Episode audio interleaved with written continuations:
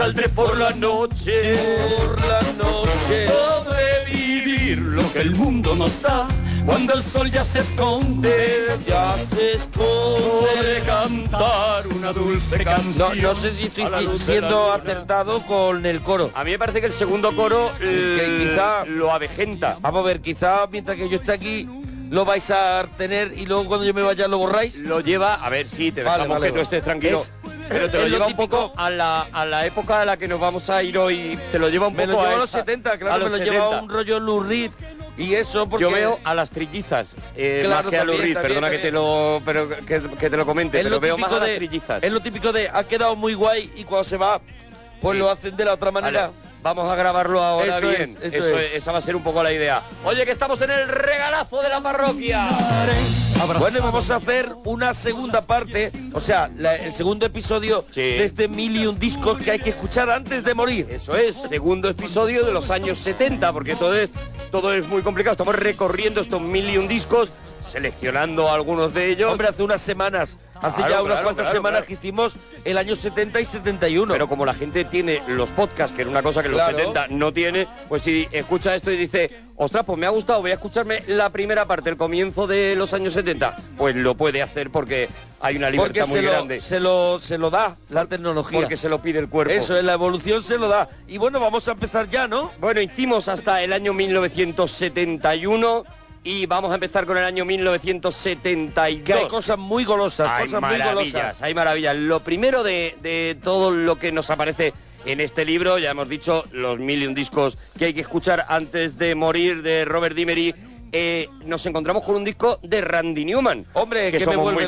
que me vuelve loco, sí, sí, sí. Somos muy fans de Randy Newman y, Y este aquí- disco sobre todo, ¿eh? Ah, este, disco lo es- tengo yo en vinilo, ¿eh? Para mí es, es su mejor disco. Luego, bueno, es muy conocido sobre todo por trabajar en el cine, por hacer bandas sonoras de películas espectaculares.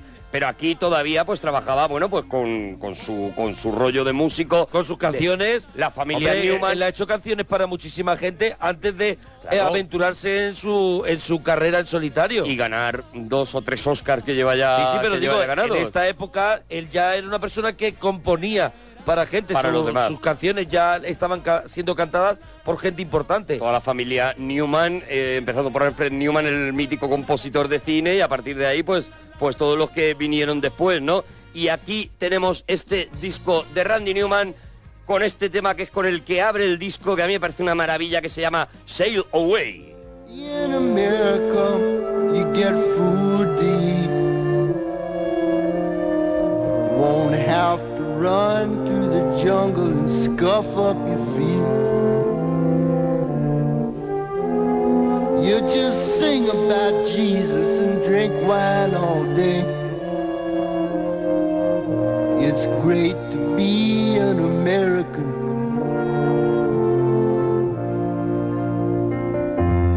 Ain't no lion or tiger, ain't no mama snake. Este es un disco donde, por ejemplo, podemos oír una canción que luego hizo muy popular Claro, Joe Cocker, que es You Can Leave. Eso es, y también está la de Simon Smith and the Amazing Daisy in Beer, que es también una canción que hizo popular otro otro artista y Randy Newman no ha parado de hacer parado, canciones no ha parado, no ha parado. para gente esas canciones que dices, "Guau, esto es una maravilla", son obra de Randy Newman, como tú has dicho, de una gran familia de, de compositores y Randy Newman que era lo último Alfred Newman, que no lo he dicho, era tiene- su tío. Sí, tiene un disco ahora mismo Randy Newman que el otro día lo estuve escuchando en Spotify que os recomiendo que es Randy Newman en concierto, Mm. su señor ya muy mayor, Mayor. haciendo sus éxitos. Y os digo una cosa, es maravilloso. Sobre todo, yo no entiendo casi nada de lo que dice entre canción y canción, pero sé que está dando gloria. Claro, claro, o sea, yo creo que tiene unos, unos pasos a las canciones súper chulos. Es que además es un unos tío monólogos. muy divertido, lo hemos podido ver en, eh, en alguna entrega de los Oscars, en las que eh, Randy Newman ha interpretado él al piano únicamente, eh, fíjate que todos los años se preparan para presentar las canciones nominadas, unos Sí. grandes números y demás, y sin embargo hubo un año en el que fue Randy Newman al piano interpretando cada una de las canciones, haciéndolas a su estilo y presentándolas con un pequeño monólogo, porque es un tío muy divertido, Es que a muy la gente divertido. le cae muy bien. Es un tío que en América es venerado, adorado. Claro, pues eh, adorado. recomiendo que, que os vayáis a buscar. Acaba de salir hace muy poquito el disco en directo de Randy Newman con sus éxitos y merece mucho la pena. Y ahora nos vamos a- al lado salvaje. Ahora nos vamos a Deep Purple y este Smoke on the Water.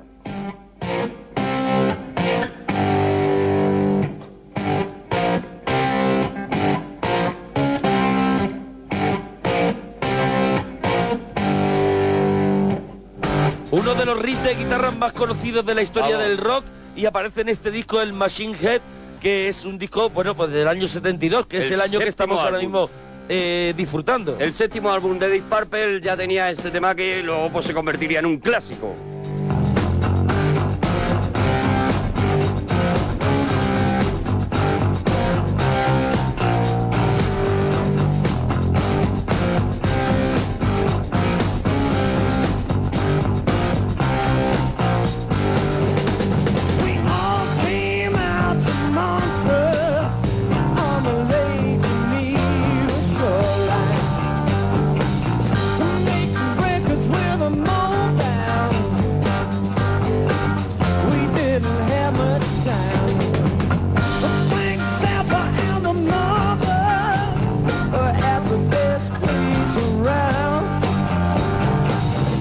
Purple que no solamente llegaba a ser número uno con este tema, sino que luego lo consigue otra vez con el disco en directo, El Made in Japan, que puede ser ya su obra cumbre yo en directo y vuelve a poner en el número uno éxitos que ya habían sido. Made in Japan yo creo que es el disco que si no has escuchado nunca Es uno de los mejores discos en Es directo. el que tienes que escuchar. Y, a- y aparte es uno de los mejores discos en directo de, la historia, del sin rock. duda, sin duda. La canción que eh, se les ocurre cuando en un concierto de Franz Zappa hay un incendio y, eh, eh, y cuando ven el, el lugar eh, incendiado, porque ellos habían estado en ese Sí. concierto, es cuando se les ocurre Este humo- este humo- humo bajo el agua, ¿no? on the water, claro, porque había el concierto se daba en una especie de estudio y fuera había una piscina y al ver el humo sobre la piscina fue cuando pensaron en este Smoke on the Water.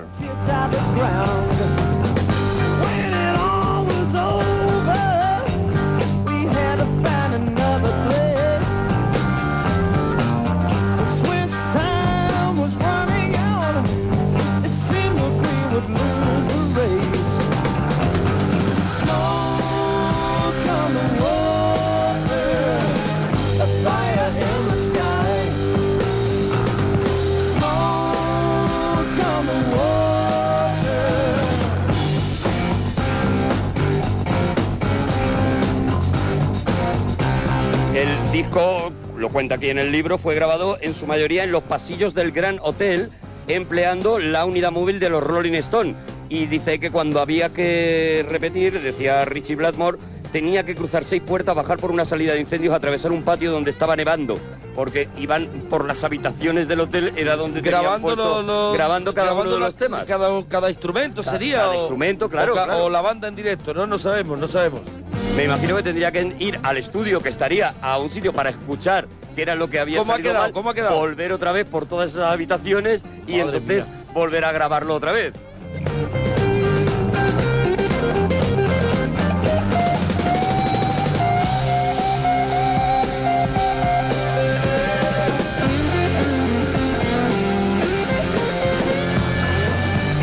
Bueno, vamos a otra banda, una banda que siempre se menciona, siempre se menciona cuando se habla de, de- de muchos de muchos grupos que están influenciados por ella, pero es una banda que dura muy poquito, Muy poco. y que y que y que vamos a ver y que casi nadie ha oído de verdad, pero sí que es verdad que cuando se habla de grupos así como Ren, por ejemplo, siempre se menciona a los Big Star, ¿no? Big Star.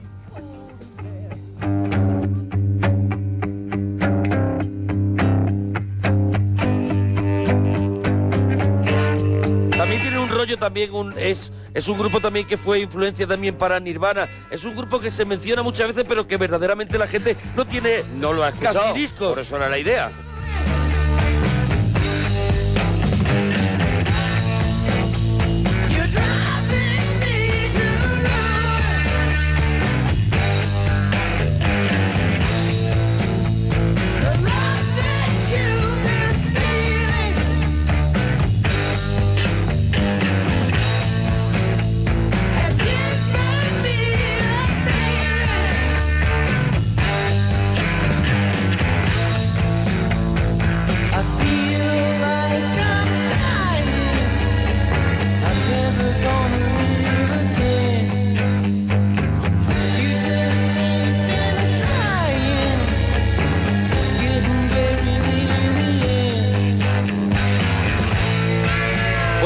Se llama Phil y aparece en este en este disco del Número 72. uno, Number One Record, se Eso llama es. Number One Record y es un disco, pues eso, como tú dices, que, que más que por su influencia en el momento, es por la influencia de un montón de gente que luego después escuchó a, a estos Big Star y cogieron parte de ese sonido, parte de esa inspiración, ¿no? Para, para hacer esto que llamaban el Power Pop, por ejemplo, ¿no? Sí, Dicen que es está grupo muy así como de ello. culto que, que, que dice fulanito y fulanito que son su influencia Y ya está, y de repente ahora todo el mundo La gente se pone todo nos volvemos locos.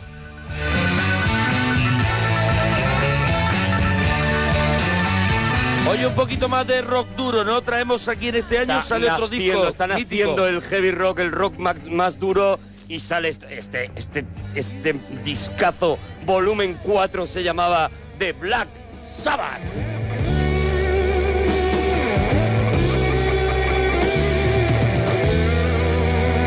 Se abría con este Wheels of Confusion, ruedas de confusión.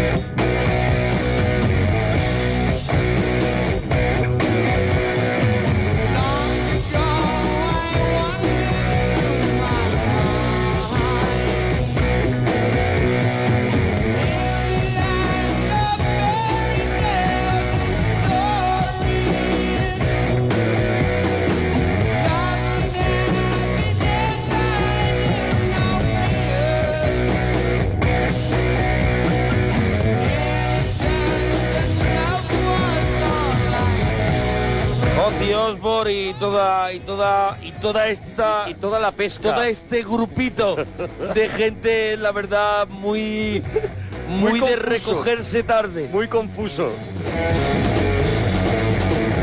Hombre, Black Sabbath tiene una gran carrera, lo que pasa que claro, cambian de cantante, todo todo eso, pero es verdad que este es uno de sus mejores momentos, ¿no? Cuando Osbourne. más original, por lo menos.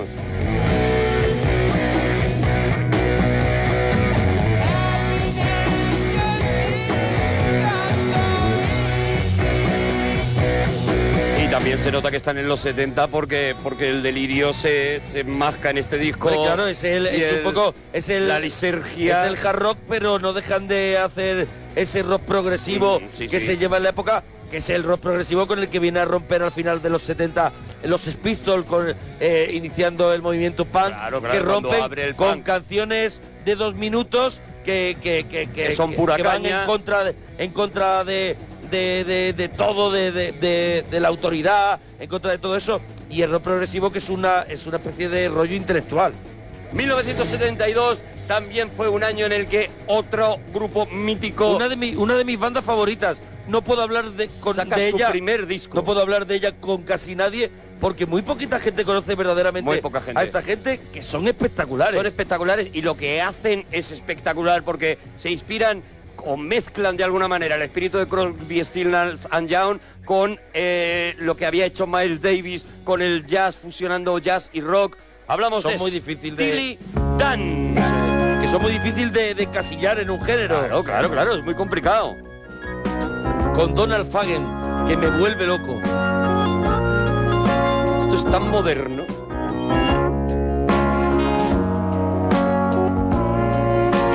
DVDs en directo de Dan y son alucinantes. O sea, son unos músicos que están muy por encima de la media.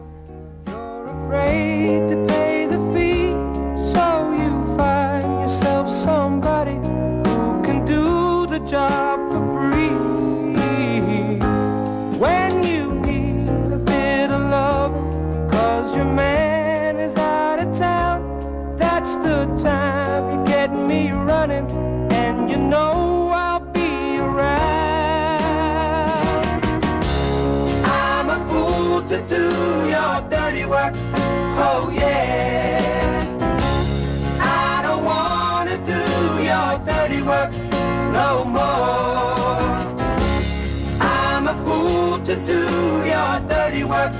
Oh yeah. Bueno, pues como he dicho, son dos, son dos miembros fundacionales, que es Walter Becker y Donald Fagen, que, lle- que llevan toda la carrera con Steely Dan y luego han ido cambiando los músicos y yo un poquito más adelante me gusta mucho más. O sea, sí, como vamos a recorrer el libro, encanta, seguro. ¿eh? A mí este disco Sí, me sí, encanta. Este disco, pero yo un poquito después, cuando ya van metiendo un rollo un poquito, incluso un poquito más soul Mm. y mezclado así con. No Aquí te- parten muy del jazz, muy, muy, muy eso de, de Miles Davis, sobre todo, de Thelonious Monk, de, de Bueno, pero yo creo que está, yo creo que están más en Crosby, Stills, Nash Young que en lo que luego hacen que En la que es- instrumentación, seguramente. en la ¿sabes? instrumentación vocal están pesaditos para mí. Bueno, como habrá mucha gente además que estará diciendo que dicen esto de que nadie conoce a Steely Dan si yo soy mega Sí. fan, que nos lo pongan en Twitter. Claro. Arroba Mona Parroquia, arroba Arturo Parroquia. Voy repasando en este momento del año 1972 de este disco de los mil y un discos que hay que escuchar antes de morir.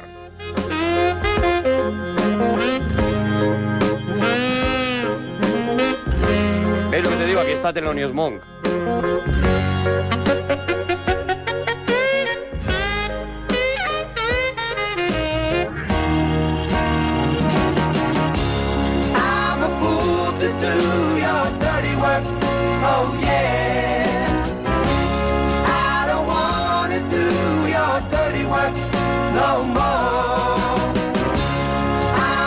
Siguiente artista que, que llevamos, El siguiente he dicho, te lo dejo a ti. he dicho un montón de veces de hacer un regalazo, pero al final por hecho, pero porque no es nada fácil hacer un regalazo Muy complicado, de alguien sí. como Neil Young.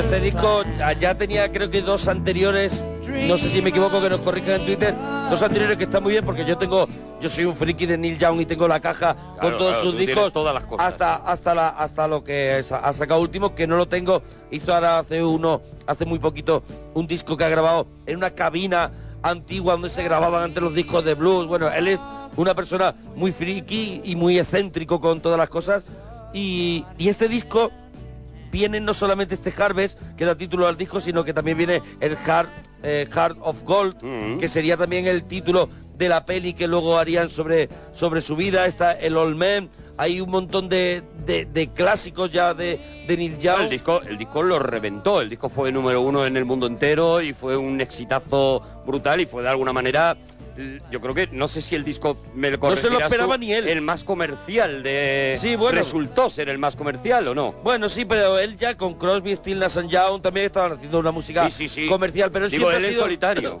él siempre ha sido un solitario mucho más reivindicativo y un poco como hablábamos de, de Bowie, ¿no? Que, que no se queda en la zona de confort, No, no, sino no, que él ha arriesgado bastante está. Neil Young y Siempre está enredando. y es verdad, y mira el ejemplo cuando, cuando nació el grunge y todo él, que él se acercó, él quería saber lo que hacían estos chavales y colaboró mucho, con, por ejemplo, con Pearl Jam. Mm. Y él ha- siempre ha estado con Jack White, ahora últimamente, y es un tío que siempre está con la gente joven y está, por ejemplo, está muy en internet.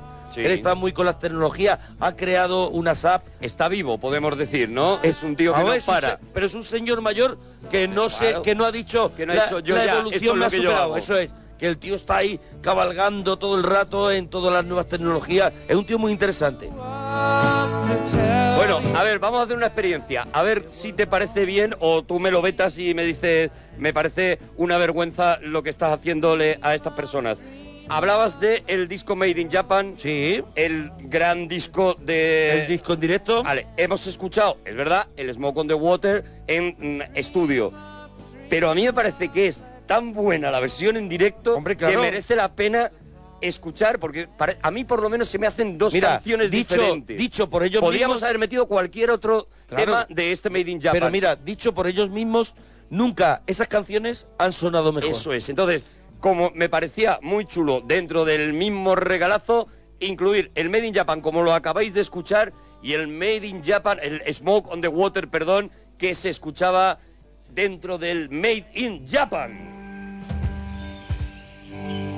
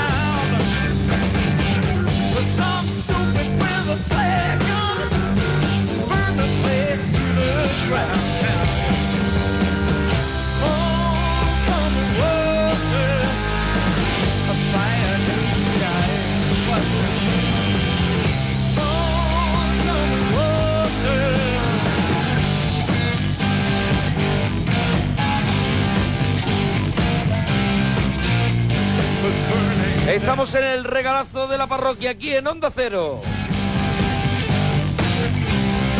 Bueno, nos vamos a un sitio que no es que, vamos a ver, es parecido pero no es parecido. No, no, no, no, no, yo creo que no, yo creo que, que- que es... De repente se han abierto como vías, ¿no? En este año 72 están pasando muchas cosas y se van abriendo como carreteras, ¿no? Lo que, lo que era una especie de mm, totalitario mm, rock, de repente va creando sus estilos, sus... eh, y, eh, eh, y nace el Close to the Edge de los Yes, que, eh, eh, bueno, son temas de 20 minutos, de 10 minutos, no vamos a poner eso, No, claro. nosotros vamos a poner un- Una versión una- single. Una, un extra que, que ahora puedes encontrar en la en el, en el disco. En el disco, eso que, es. que es como un bonus track. Eso es. Eso es, es. esto, es como la culminación del rock progresivo cuando ya hay temas, empieza a haber temas que duran una cara Sí, entera claro, claro. de- del disco. Bueno, pues, pues eso, lo que, lo que a partir de ahí, en, eh, en todos los años 70, será algo muy habitual, ¿no? Aquí está, en este disco, en este eh, Close to the Edge, cerca del filo, Yes. Us be lovers, we'll marry our fortunes together.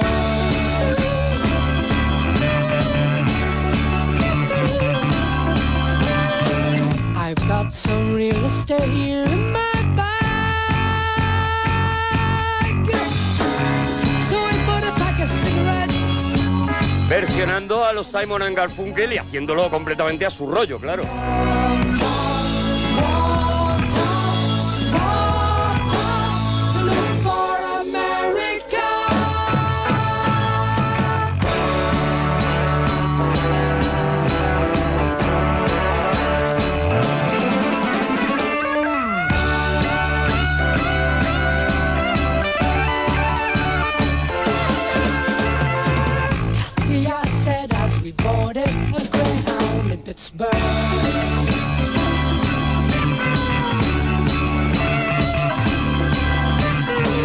Chicken seems like a dream to me now. Took me four days to hitchhike from Saginaw, Oregon, to look for America. Bueno, y ahora nos vamos con un artista Bueno, que, ya- que yo he escuchado muchísimo, o sea, yo tuve un, un tiempo que lo escuché muchísimo y, me- y era un loco de la Velvet Underground. Esto es justo después, Justo cuando después. él y John Cale eh, termina así un poquito regu y él empieza a hacer sus propias canciones solitario y creo que este disco, cualquier tema que ponga, no sé cuál has preparado, cualquiera, cualquiera, que pongas. Porque creo... He preparado hombre, uno que resucitó con los años y Claro, que, y por que una se banda sonora, claro. gracias a una banda sonora y he cogido ese. Pero es verdad lo que tú dices. Sí, el lado salvaje de la vida, el of- Claro, o- es que- es que o On the Wild Side, el Satellite of Love, Claro. esta, eh, New York Telephone Conversation. Este disco que hace muy mano a mano con David Bowie, que Sí. ya que ya contamos cuando hicimos el homenaje a Bowie, pues que prácticamente Bueno, Bowie ahí lo que le, le, le- le va guiando un poquito en cómo, cómo debería ser el Eso en solitario después es. de la Velvet Underground. va ¿no? creando ese, Sí, ese Reed. Ellos estaban ahí en, el- en el- la camarilla de Andy Warhol y todo eso y al final lo que ellos tenían claro que hay que crear un producto y ellos crean un producto estupendísimo Ah, que es Reed que es al final el lado salvaje de la vida. Sí, lo que hace Bowie con Lou Reed es crear, como había creado con sus propios personajes, crear un personaje llamado Este no, es, Reed. no es un extraterrestre, pero sí Pero es una persona que puede morir en cualquier momento. Eso es, eso es, eso es. Bueno, como tú has dicho, podíamos haber puesto cualquier tema de este disco. Vamos a poner porque mucha gente lo volvió a conocer gracias a una banda sonora, este Perfect Day.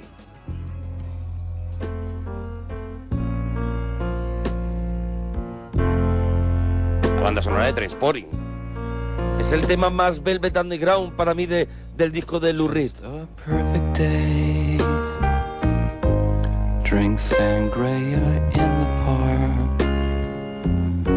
And then later, when it gets dark, we go home.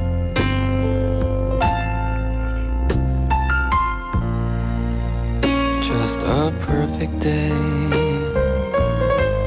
Feed animals in the zoo. Then later, a movie too, and then home.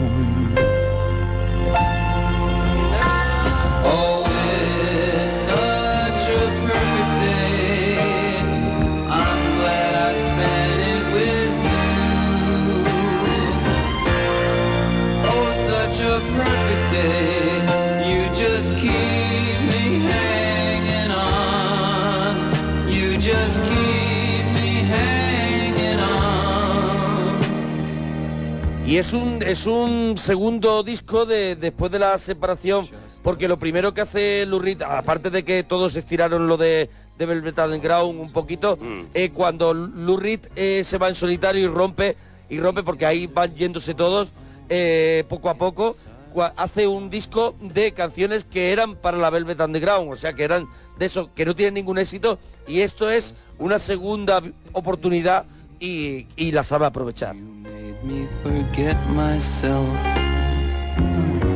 I thought I was someone else, someone good.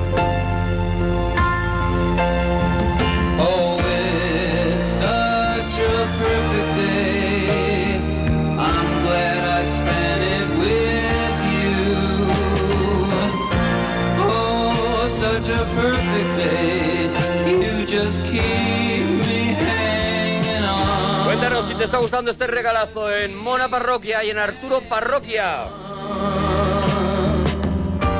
Bueno, del siguiente, el siguiente disco del 1972 que estamos repasando el libro Mil y un discos que hay que escuchar antes de morir. Sí. Estamos en el año 72 y ahora vamos con un disco que también se podía poner cualquier canción Cualquier de este disco. canción, cualquier canción. Es uno de los discos, yo creo, más arriesgados de, de Stevie Wonder, el Talking Book. eh, un disco en el que se mete, se mete en un lío por canción prácticamente. Pero sí que es verdad que, bueno, es una de las portadas más míticas, ese Stevie Wonder en la arena, mire, Haciendo castillitos. haciendo castillitos de arena, Sí, sí. eso es. Y, y bueno, de, de este disco, pues es que cualquiera de ellos, o sea, es que está el Superstition, está Big Brother, está Blame It on the Sun, pero él se cubre muy bien, yo creo, Abriendo el disco. abriendo el disco con You Are the Sunshine of My Life.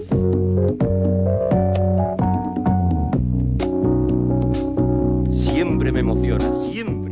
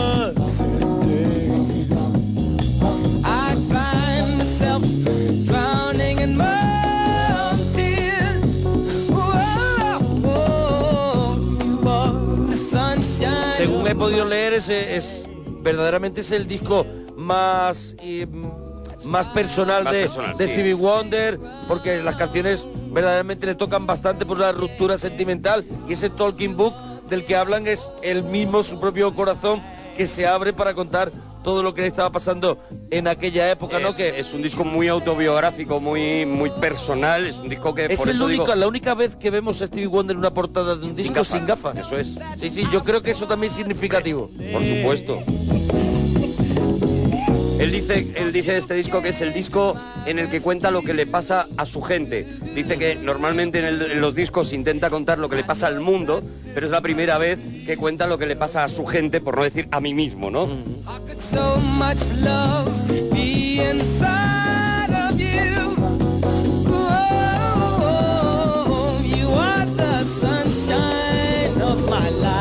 En 1972 los grandes clásicos sacando algunos de sus mejores discos y vamos con Marbolan, vamos con T-Rex que eh, saca este The Slider en un momento también mágico de su carrera en el que todo el mundo le adora, en el que eh, el propio Bowie también se ha declarado fan suyo a muerte. Yo de este disco también podría poner casi cualquier canción y yo he cogido, para sorprender un poco, he cogido una balada que eh, me parece que tiene las mejores baladas este disco, las mejores baladas que hizo nunca T-Rex. Sí, yo, yo- a ver, yo no soy yo no soy fan de no T-Rex, pero sé que es una gran referencia para, para muchísima gente, mucha gente. y en el glam, ese glam rock y todo esto del que yo no soy muy seguidor, pero entiendo que es parte de la No, no, historia en, del rock. en este momento eh, T-Rex es una referencia para todo el mundo en la música. Cuando saca algo es al tío al que hay que mirar qué es lo que está haciendo. Y, y- y ya te digo, de este disco se pueden sacar Todo lo que maravillas. yo he escuchado no era balada, ¿eh? Claro, claro, Yo claro. lo que he escuchado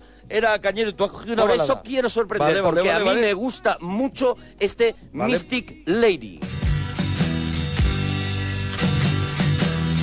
Oh, baby, lady, you do own my night. Put my dogs to fry. Yeah, yeah, yeah, yeah. Oh, sliding, riding, so stressing your dungaree.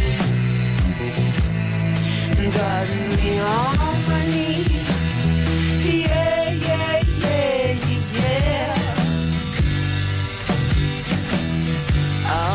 Your life cruel. Keep on riding that hard road. The lovers in your life are pure. Keep on riding that hard road. Baby, baby, baby. ¿No ves mucho John Lennon aquí? Sí, claro, claro. ¿Ves? ese- ¿No ves mucho John Lennon, mucho ese- sonido? Ese glam rock que Eso llamaban, es, ¿no? Eso es, eso es. A mí sí me gusta, sí me gusta este tío, sí. Me he quedado en el 73 con yeah, yeah, yeah. Sí, es verdad que mucha gente pre- siempre comentan que, que habrá en que en qué hubiera evolucionado Mark Claro, Bolan, ¿hacia más si no hubiera si no hubiera muerto trágicamente tan un par joven. de años o tres después murió ya, en el ¿eh? 77. 77, ah bueno, pues un 4 o Sí, 5 más. En el año del punk, ¿no? Bueno, vamos con otra formación, primer disco también Wow. de otra formación Este mítica, es- histórica. Eh, Hace eh, poco, hace poco mm, eh, moría Glenn Frey. sí, eh, hace eh, muy poco moría Glenn Que no sé Frey. qué tema vas a poner, pero, pero por ejemplo cantaba uno de los temas de, míticos de este disco que es Easy, ¿no? Exactamente, Ah, pues eso es lo que vamos a escuchar, pájaro, claro. Pájaro. No me pillas. Buah, esto es tremendo, ¿eh? Esto es una maravilla. Lo dije una vez, creo. Hay una cajita que la puedes comprar en, en internet y En eso, Amazon. con los discos de, de Eagle súper barata, ¿eh? Well, I'm running down the road my load. Got seven women on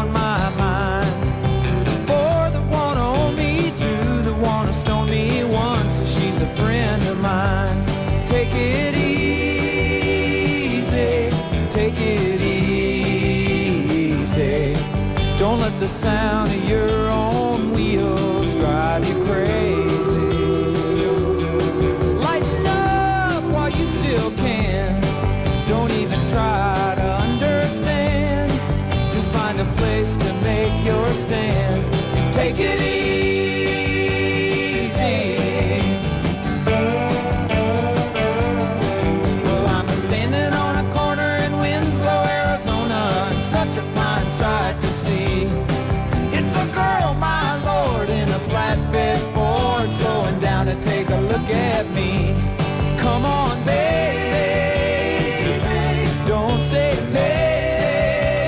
La música de Eagles seguirá sonando de maravilla cuando nosotros ya no estemos Sí, entre sí, los sí, no, mortales. sin duda. Porque es totalmente atemporal y, y ya, ya, o sea, ya se veía que estaban haciendo obras maestras una tras otra y sobre todo eso, estaban haciendo música de verdad y la música de verdad y la música bien hecha al final no tiene edad. Por eso yo te decía que a mí la impresión que me ha dado eh, eh, leyendo este año 72 era eso, como que estaban haciendo un montón, que estaban naciendo un montón Claro, de claro, cosas claro. que luego iban a ser muy grandes, ¿no? Es una Y de muchos estilos, ¿eh? Eso es, y, y por muchos sitios, eso, lo que hablábamos antes de que los caminos iban haciéndose cada vez más, más enredados. Luego los 80 son muy 80, no hay es, manera de, de no, salir. no, aquí no, aquí, aquí lo que tenemos es eh, mucha variedad. Sí, gente haciendo lo que le pide el cuerpo, ¿sabes? Y, y hay mucha variedad.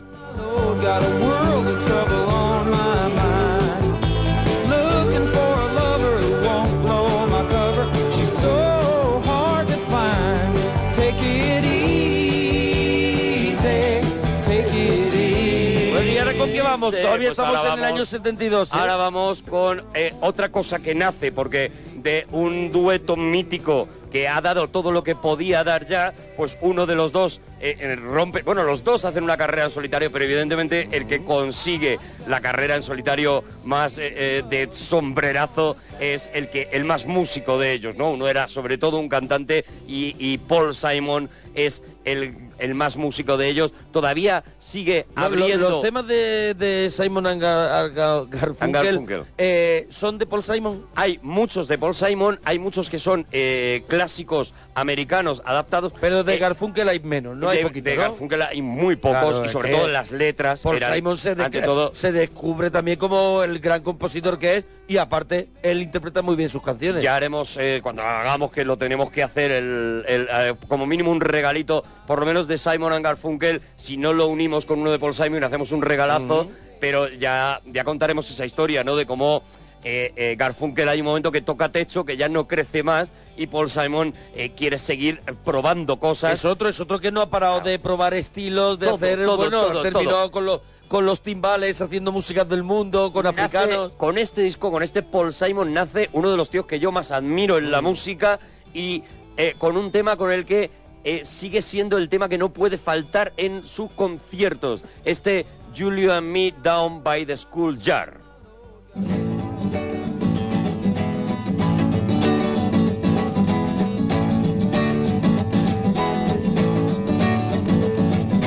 Mama pajama rolled out of bed and she ran to the police station. The papa found out, he began to shout, and he started the investigation. And it's against the law, and it's against the law. What the mama saw, oh, it's against the law. Well, the mama looked down and she spit on the ground every time her name gets mentioned. When the papa said, oh, if I get that boy, I'd like to stick him in the house of detention. When I'm on my oh, way, I don't know where I'm going, yeah, and I'm on my way. Es curioso el personaje de Paul Simon, que era es también una, era un habitual de Saturday Night Live. Sí, Por hombre. ejemplo, era muy de la camarilla de los cómicos del momento. Ha sido, ha sido actor en un montón de Sí, sí, películas. Actor, eh, ha sido, es, es como una Garfunkel, sí, Garfunkel, por ejemplo, sí que se quería centrar en el cine, que hizo aquello conocimiento embargo, claro, carnal. conocimiento ¿te carnal, sí, la película de Mike Nichols. Y sin embargo, no lo consiguió. Y Paul Simon nunca ha querido, pero ha ido haciendo Ha cosas. ido haciendo cositas. Y por ejemplo, es uno de los cameos habituales en un montón de series. O sea, es muy raro que en una serie eh, de Ya, estas pero ya en los 70 en. Saturday Night Live era, era el típico que aparecía con Chevy Chase, Sí, con sí, Dana sí, sí, Troy, sí, con claro, toda claro. esta gente. Y luego, pues, por ejemplo, en la serie de Larry David es una, es una presencia con- constante, eh, incluso eh, cuando no aparece él físicamente. Es muy gracioso. Le están nombrando todo el rato como, eh, pues tenemos que ir a un concierto de Paul Simon, pues va a venir Paul Simon, pues no Mm. Sí, sé qué, no sí, sé cuánto. sí. Y le están eh, haciendo coñas porque es un tío, al parecer, muy divertido Sí, sí. y se están metiendo todo el rato con él, ¿no?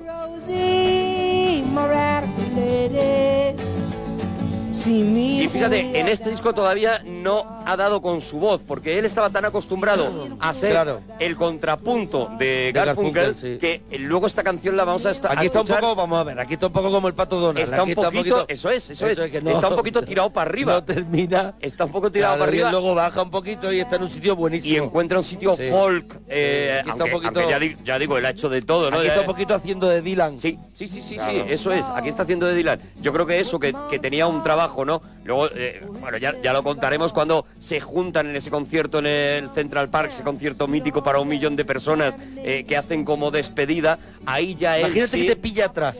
Imagínate, el último. Un millón de personas. El Imagínate último. que te pilla atrás. Central Park lleno con un millón de personas, ¿eh? Y tú dices, yo no me estoy enterando. Y los servicios al arte. Yo no me estoy enterando. Yo me voy a marchar. Bueno, pues.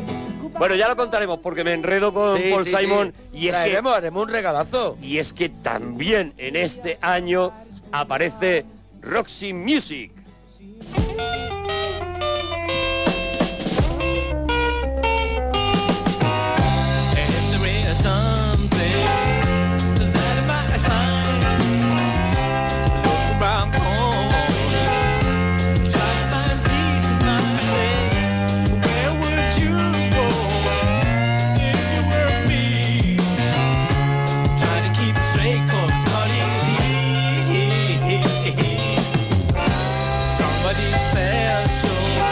Aquí sí que hay unos genios. Aquí está Brian Eno con, lo- con los sintetizadores, con los teclados.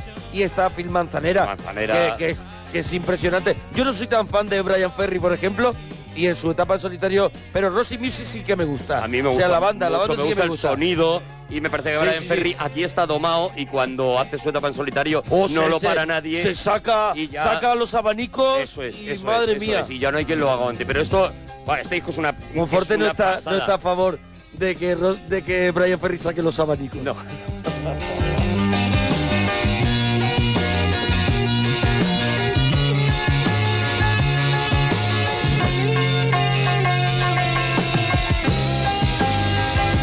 Un disco que, que no se vendió tanto en su momento, sino a partir de que Rosy Music empieza a dar conciertos y empiezan a ganar prestigio en el directo.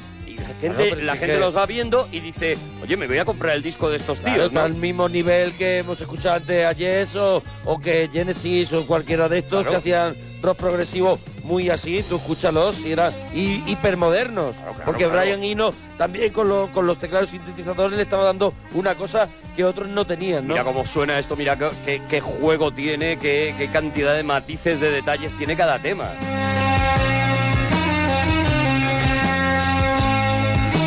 Phil Manzanera, el guitarrista de Rosy Music, es el, el causante de- de- del gran pelotazo de, Héroes- de del Silencio, por ejemplo. Es el productor de, de Entre Dos Tierras y es el que al, al final le, le, genera- le crea un sonido a Héroes del Silencio y hacen que tengan es, la imagen, el sonido y todo, y todos ya empiezan Todo a lo grabarlo fabrica, con Phil este Manzanera. tío, claro. To share. Y Brian Eno, bueno, ha sido pff, productor de un montón de, de grupos también. Bueno, es que esta gente... de- es que de aquí, de esta escuela, de, del del principio de los 70, eh, solo hay maestros. Claro, claro, claro. Claro. Es que mm, mm, me estoy repitiendo, pero es verdad que dices, jo, es que aquí está casi todo Claro, lo que claro, casi todo lo que va a venir luego. ¿no? Fíjate, en un año no hemos salido de 1972 No, no, todavía. ya te veo, ya te veo No hemos salimos. salido. Y tú decías, bueno, mete, mete solo los importantes. Claro, claro. Solo estoy metiendo No, los sí, importantes. solo los ¿eh? importantes porque hay mucha más gente. Nos estamos dejando alguna gente, bueno, pues no sé, Nick Drake, por ejemplo. eh, nos hemos dejado, eh, bueno, nos hemos dejado también gente que yo verdaderamente no conozco, pero por, por ejemplo nos hemos dejado a Milton Nascimento Claro. de- y, y Lo Borges, que, que tienen un disco brasileño del 72, que será muy mítico. Hombre, y Milton Nascimento es uno de los Claro, grandes, de de, los de- grandes. de la música brasileña también, Claro. claro. Lo que pasa es que estamos yendo muy a saco porque es la única manera Ahí de a lo que nos conviene a nosotros A lo también. que nos viene bien. Eso es. A lo que nos ha venido bien. Por ejemplo, nos viene bien ahora escuchar Ah, a Alice Cooper.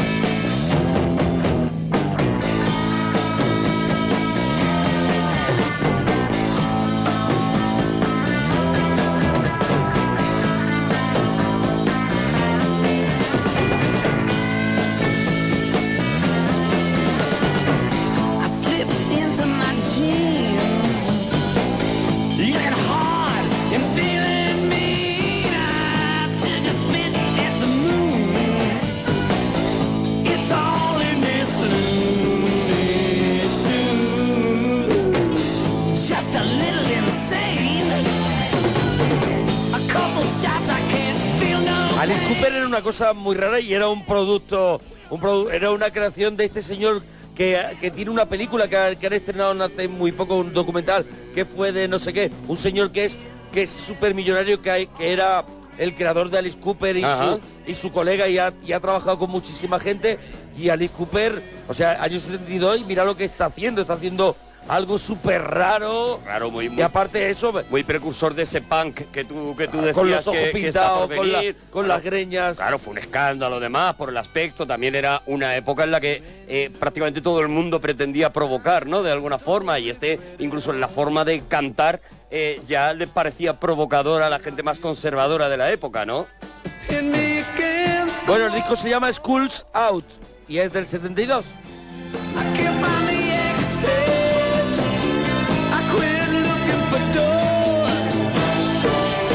Venga, vamos, va- vamos a, Venga, vamos pues a vamos- salir del 72. Vamos a salir, a ver si podemos, eh, porque tenemos que escuchar a Claro. los Temptation, que está en ese año con el disco All Directions.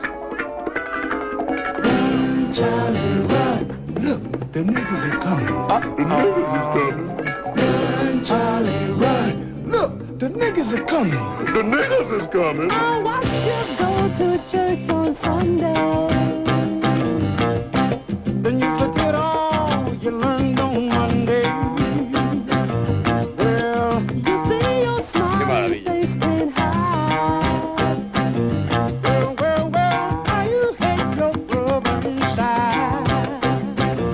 So I'm a telling you, run, Charlie, run. Look, the niggas oh. is coming. The niggas is coming.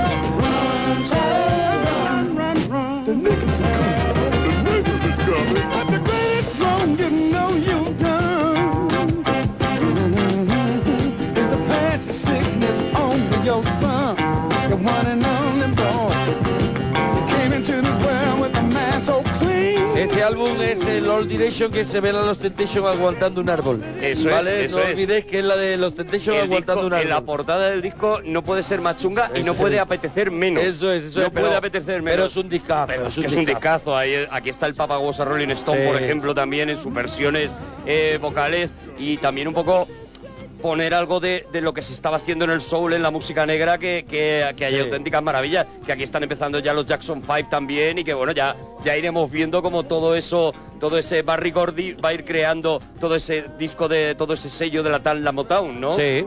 Bueno, Bueno, ya aquí- aquí- 1972 A- no aquí, salimos. no, aquí ya estaba la Talamont Town. Date cuenta que Stevie Wonder ya había salido de la Talamont claro, con el disco del ya, ya 72. estaba, ya estaba, ya estaba. Él le había cumplido el contrato con Talamont Town y él había hecho ese disco sin, sin la Motown. Ese, ese es el primero que El hace, primero que hace el, sin ellos, el en solitario. Bueno, que digo, 19 bueno, podemos irnos de 1972 Lo que si no quieres, si no quieres No, que ponga no. el próximo disco. Venga, ponlo, ponlo, ponlo. Lo pongo, ¿verdad? Ponlo, ponlo, ponlo. La subida y la caída de Ziggy Stardust and the Spiders from Mars. David Bowie saca este año este disco mítico y esta canción maravillosa que es Starman.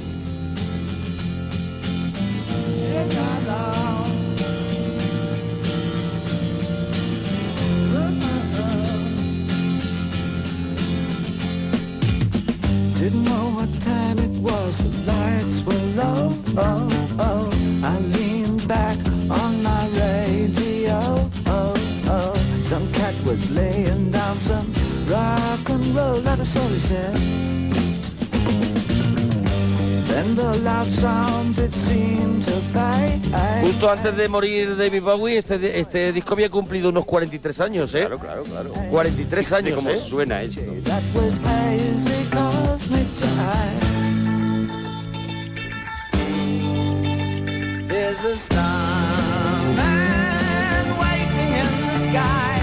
He'd like to come and meet us, but he thinks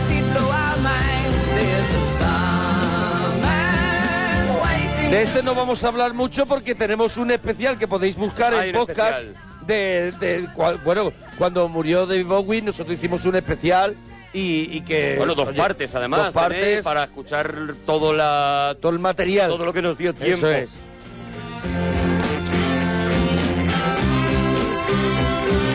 Si era por el gusto de ponerla.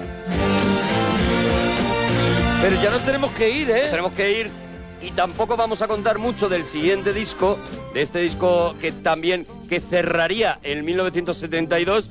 Vamos a, va a coincidir con el final de- del programa.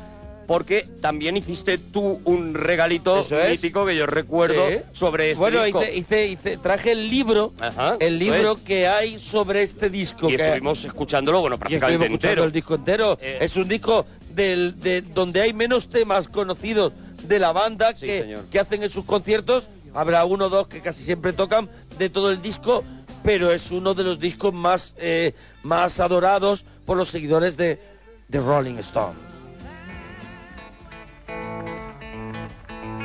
Este es el Tumble Dice, ¿no? Exile en Main Street. Sí, este es.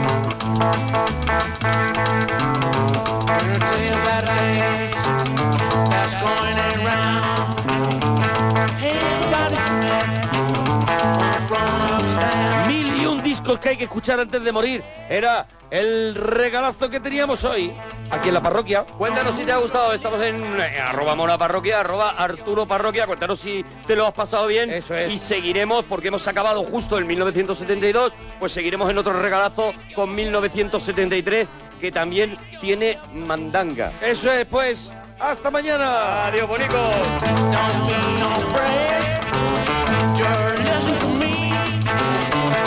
I. Don't move your head.